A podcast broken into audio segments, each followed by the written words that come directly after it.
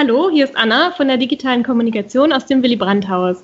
Wir rufen in den nächsten Tagen unsere Ministerinnen und Minister an und fragen sie, wie helft ihr uns durch die Corona-Krise? Heute spreche ich mit unserer Familienministerin Franziska Giffey. Hallo Franziska. Ja, hallo Anna, grüß dich. Ein herzlicher Gruß aus dem Bundesfamilienministerium hier in Berlin in der Glinkerstraße. Wir sind immer noch mittendrin in der Corona-Krise. Die Menschen versuchen das Beste aus Kontaktsperre, Homeoffice und dem digitalen Leben zu machen. Aber beispielsweise für Familien und Alleinerziehende ist vermutlich jeder Tag auch ein hartes Brot. Mm, manche haben weniger Geld zur Verfügung, die Kinder müssen bei den Schulaufgaben betreut werden und wenn der gemeinsame Wohnraum äh, auch manchmal knapp bemessen ist, liegen die Nerven wohl auch zwischendurch mal blank. Ähm, wie nimmst du die Stimmung im Land gerade wahr? Du hast ja einen ganz guten Überblick und bist im Austausch mit vielen verschiedenen Akteuren. Ähm, sind wir auf einem guten Weg oder droht uns ein kollektiver Corona-Koller? Naja, ich glaube, wichtig ist, dass die eigene Einstellung dazu auch ähm, in, in, in Besonnenheit und Ruhe läuft. Wir sind natürlich in einer Ausnahmesituation, das ist ja ganz klar. Keiner konnte das planen, niemand konnte das vorbereiten. Das ging sehr, sehr schnell. Und wir sind jetzt in der dritten Woche, in der eben die Schulen und Kitas geschlossen sind, in der das normale öffentliche Leben so nicht stattfinden kann, in der viele Menschen im Homeoffice sind, wenn es möglich ist, oder eben in Kurzarbeit oder keine Möglichkeit haben, ihre Kinder notbetreuen zu lassen. Das ist schon eine schwierige Situation. Und wichtig ist jetzt, dass Familien, dass Unternehmen, Betriebe, auch Selbstständige unterstützt werden in dieser Lage durch den Staat, dass eben wir die Leute nicht alleine lassen. Und daran arbeiten wir ja ganz intensiv. Das ähm, Hilfspaket, das die Bundesregierung beschlossen hat, ist einzigartig in der Geschichte der Bundesrepublik Deutschland. Und das ist in einer Größenordnung, die wirklich ja dazu führt, dass vieles, vieles von den Dingen, die jetzt auf uns zukommen, auch abgefedert wird. Und was wir natürlich machen im Familienministerium, ist, die Familien in den Blick zu nehmen und auch gerade dorthin zu schauen, wo eben kleine Einkommen ist, äh, wo Familien jetzt Einkommenseinbrüche haben und wo wir unterstützen müssen zusätzlich durch staatliche Maßnahmen. Du hast gesagt, wir sind in einer äh, einzigartigen Situation und insgesamt sind wir auf einem ganz guten Weg, die Krise zu bewältigen. Ähm, für Frauen kann die Situation ähm, zu Hause durchaus besonders belastend, wenn nicht sogar gefährlich sein. Du hast gesagt, die Fallzahlen häuslicher Gewalt werden voraussichtlich zunehmen. Hat sich das bereits bestätigt? Also wir sind natürlich mit unseren Expertinnen und Experten von den Hilfetelefonen, von den Fachberatungsstellen im äh, ganz, ganz engen Austausch, auch mit allen Gleichstellungsministerinnen und Ministern der Bundesländer. Und da war diese Vermutung schon auch da. Wir müssen sagen, dass es auch man ein bisschen unterscheiden muss ähm, zwischen Stadt und Land. Ähm, natürlich ist auf dem Land die Anspannung vielleicht auch manchmal geringer, weil eben die Möglichkeiten rauszugehen, in den eigenen Garten zu gehen, anders sind als in einer engen Stadtwohnung. Da ist das Konfliktpotenzial schon unterschiedlich.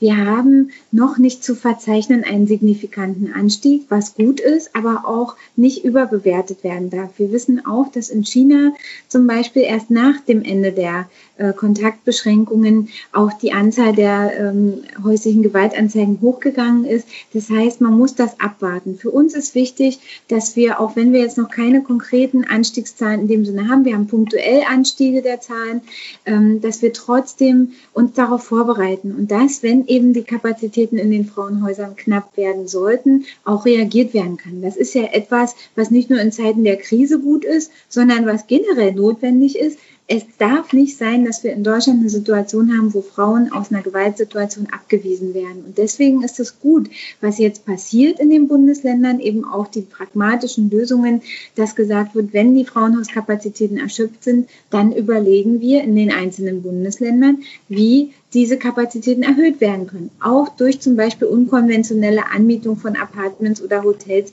ähm, um Frauen eben unterzubringen. Und ich finde im Gegenzug auch wichtig, dass wir äh, verstärken das Mittel der Wegweisung nach dem Motto, wer schlägt, geht. Warum muss eigentlich immer derjenige die Wohnung verlassen, der, der das Opfer ist? Das kann eigentlich auch nicht sein. Und deswegen finde ich es richtig, wenn auch für die Zeit nach der Krise ein Schwerpunkt drauf gesetzt wird, wie wir mit Wegweisung arbeiten, polizeilich und Menschen, die eben äh, gewalttätig werden, diejenigen sind, die auch die Wohnung verlassen müssen und nicht die, die geschlagen werden.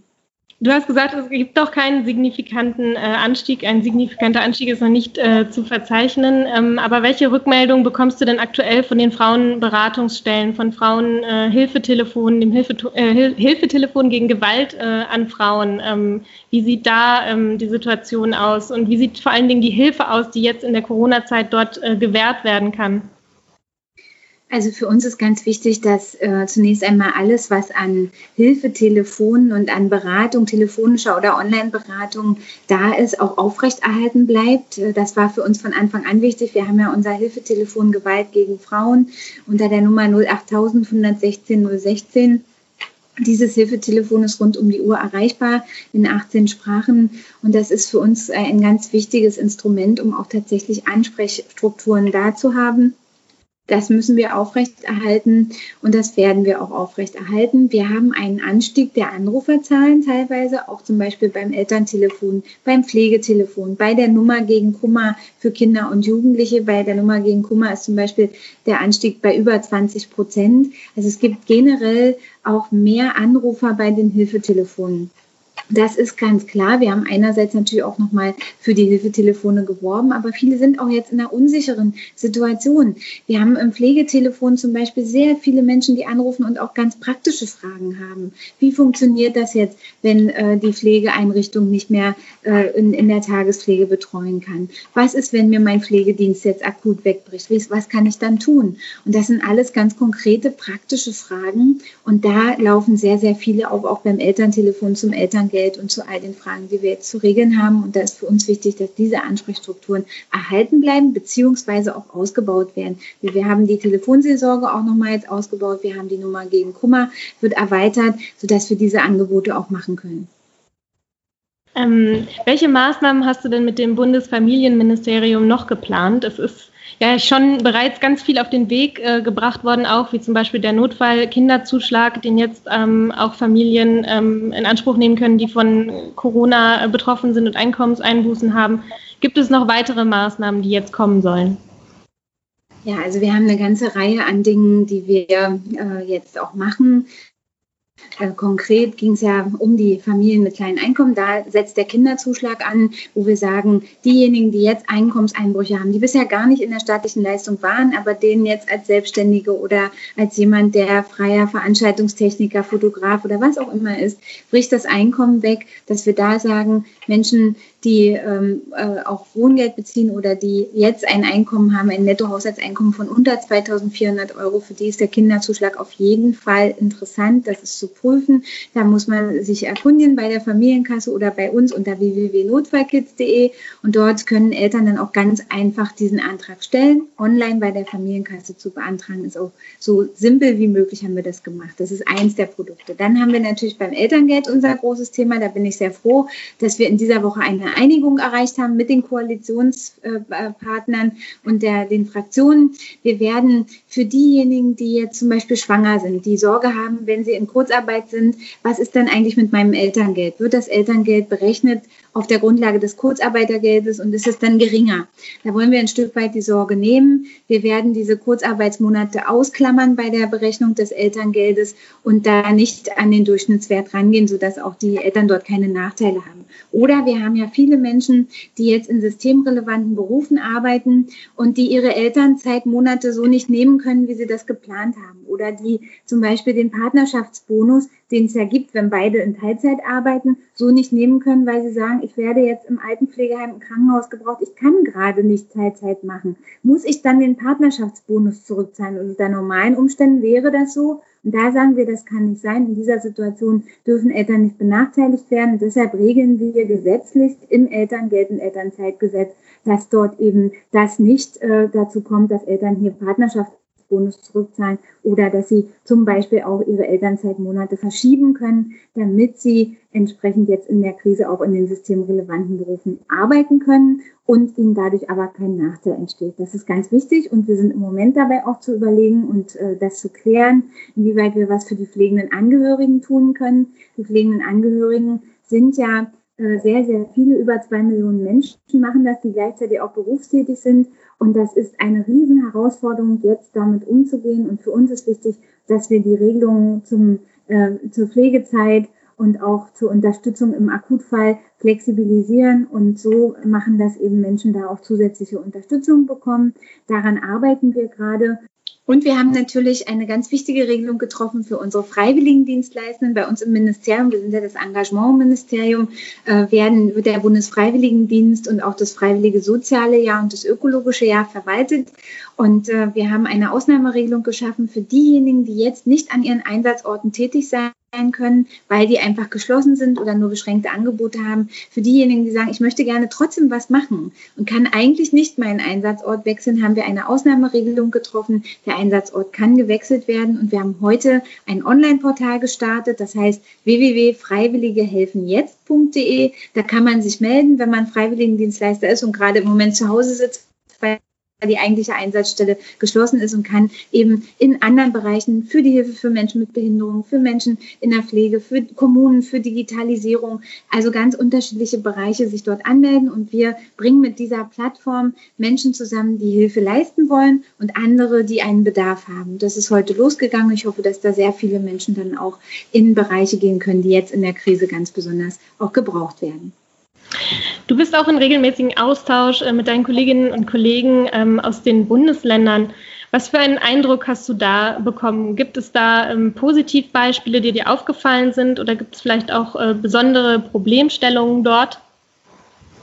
Also meine Wahrnehmung ist, dass wirklich auf allen Ebenen daran gearbeitet wird, dass man das jetzt gut hinbekommt. Und es ist auch nötig, dass alle Ebenen daran arbeiten. Wir können nun mal von äh, Bundesseite nicht in jeder Kommune präsent sein. Es ist erforderlich, dass wenn zum Beispiel jetzt auch äh, Hilfsgüterschutzmasken, äh, Schutzausrüstung beschafft wird durch den Beschaffungsstab des Bundesgesundheitsministeriums und dann verteilt wird an die Länder, dass das dann auch wirklich gut und gerecht verteilt wird, dass es auch dort ankommt, wo äh, vielleicht nicht unbedingt das, äh, jetzt nur das Krankenhaus ist, sondern wir sehen, es wird genauso gebraucht in den Kinder- und Jugendhilfeeinrichtungen, in der, äh, in der Frage der Behinderteneinrichtungen und in den, auch in den kleineren Arztpraxen. Da geht es jetzt darum, dass es wirklich Hand in Hand ähm, zusammenläuft. Und das ist wichtig, dass wir da eine sehr enge Abstimmung haben. Wir machen sehr viel über Telefonschalten. Ich bin mit meinen Ministerkollegen in den Ländern in Kontakt, um eben auch abzusprechen, welche Maßnahmen gemacht werden. Und wir konnten jetzt beim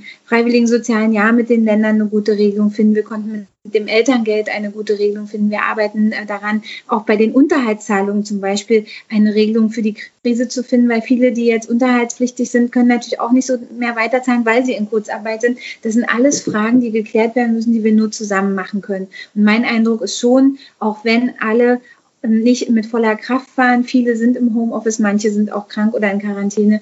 Trotzdem ist das Bemühen da, wirklich von allen Seiten jetzt das auch gut hinzubekommen. Und das ist wichtiger als manche ideologisch-politische Auseinandersetzung. Was gibt dir denn persönlich Zuversicht und Kraft äh, in dieser Krisenzeit? Ähm, gibt es etwas, was dich besonders hoffnungsvoll macht und das du vielleicht mit unseren Podcast-Fans äh, teilen möchtest? Wir werden ja wahrscheinlich alle noch ein Weilchen zu Hause ausharren müssen. Ich finde immer, wenn wir darüber sprechen, wie es uns geht und wie jetzt auch äh, wir mit Einschränkungen leben müssen, und äh, manchmal auch darüber klagen, finde ich schon wichtig, dass wir ab und zu nochmal über unsere eigenen Landesgrenzen hinaus auch schauen. Und da braucht man nicht sehr weit gucken, um zu merken, dass es Deutschland immer noch vergleichsweise sehr gut geht. Wir haben eines der besten Gesundheitssysteme der Welt. Wir sind versorgt mit Lebensmitteln, mit Wasser, mit Strom, mit den grundlegenden wichtigen Gütern des Lebens, auch wenn das eine oder andere Produkt eben mal nicht äh, sofort verfügbar ist. Aber im Großen und Ganzen sind die Supermarktregale ja gefüllt und werden auch wieder gefüllt erfüllt. Und das sind so grundlegende, wichtige Dinge, die in anderen Ländern der Welt eben nicht selbstverständlich sind. Und ähm, ich finde, bei allem Schwierigen, was jetzt auch ist, wir müssen einfach gucken, wie können wir das Beste daraus machen, zuversichtlich nach vorne schauen und auch dran denken, auch das geht vorbei. Wir werden das auch überstehen. Es ist jetzt einfach eine Zeit, in der man vernünftig sein muss, sich an bestimmte Regeln halten, um eben diese große Verbreitung ein Stück weit runterzufahren, damit das Gesundheitssystem eben nicht überfordert wird. Das ist ja der Sinn des Ganzen. Und wenn alle dazu einen kleinen Beitrag leisten, dann kommt man auch über diese Zeit. Und wichtig ist eben, dass unsere Wirtschaft am Ende des Tages das auch gut übersteht. Und deswegen sind eben die Hilfen, die jetzt gewährt werden durch die Bundesregierung, auch ganz, ganz wichtig, dass eben Menschen nicht in die Arbeitslosigkeit gehen, sondern in die Kurzarbeit, aus der sie zurückkehren können. Und das sind ja Milliardenpakete, die auch Hubertus Heil gerade auch in seinem Arbeits- und Sozialministerium auf den Weg gebracht hat. Und das finde ich ähm, ganz wichtig, dass wir das jetzt auch gut umsetzen und schnell umsetzen und dass die Leistungen, die den Familien zusätzlich gewährt werden, auch zügig dann kommen. Und dafür arbeiten wir wirklich jeden Tag sehr hart, dass das gelingt. Ja, vielen Dank, Franziska, dass du dir die Zeit äh, genommen hast, mit uns zu sprechen. Alle aktuellen ähm, Maßnahmenpakete, die ihr ähm, startet und aktuelle Informationen findet man auch auf äh, bmfsfj.de. Ähm, eine Übersicht ähm, über alle ähm, SPD-geführten Ministerien gibt es auch auf spd.de. Äh, und dort findet man auch alle unsere Podcast-Folgen ähm, mit den äh, Gesprächen zu Corona mit unseren MinisterInnen. Und äh, ich danke dir nochmal für deine Zeit und alles Gute, bleib gesund. Ja, du auch. Vielen Dank.